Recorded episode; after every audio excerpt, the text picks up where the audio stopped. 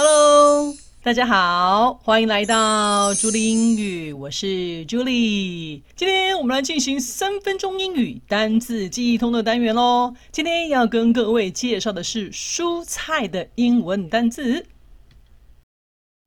：corn 玉米，corn，corn；carrot 红萝卜，carrot，carrot；cabbage 高丽菜，cabbage，cabbage；potato 马铃薯，potato，potato；tomato 番茄，tomato，tomato；cucumber 小黄瓜，cucumber，cucumber。单字记忆通：corn、carrot、cabbage。potato, tomato, cucumber, corn, carrot, cabbage, potato, tomato, cucumber.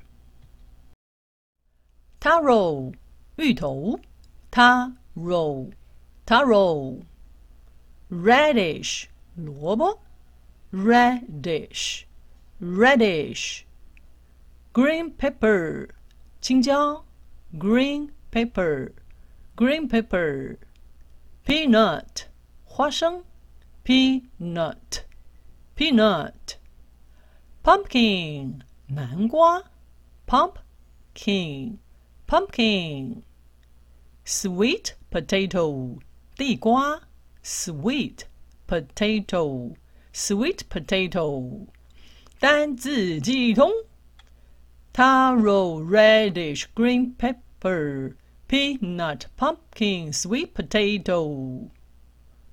Taro, radish, green pepper, peanut, pumpkin, sweet potato. Chili, 辣椒 chili, chili. Onion, 洋葱 onion, onion. Garlic, 大蒜 garlic garlic bean 豆子 bean bean soybean 黄豆 soybean soybean broccoli 绿花椰菜 broccoli broccoli 单字记忆通 chili onion garlic Bean, soybean, broccoli, chili, onion, garlic, bean, soybean, broccoli。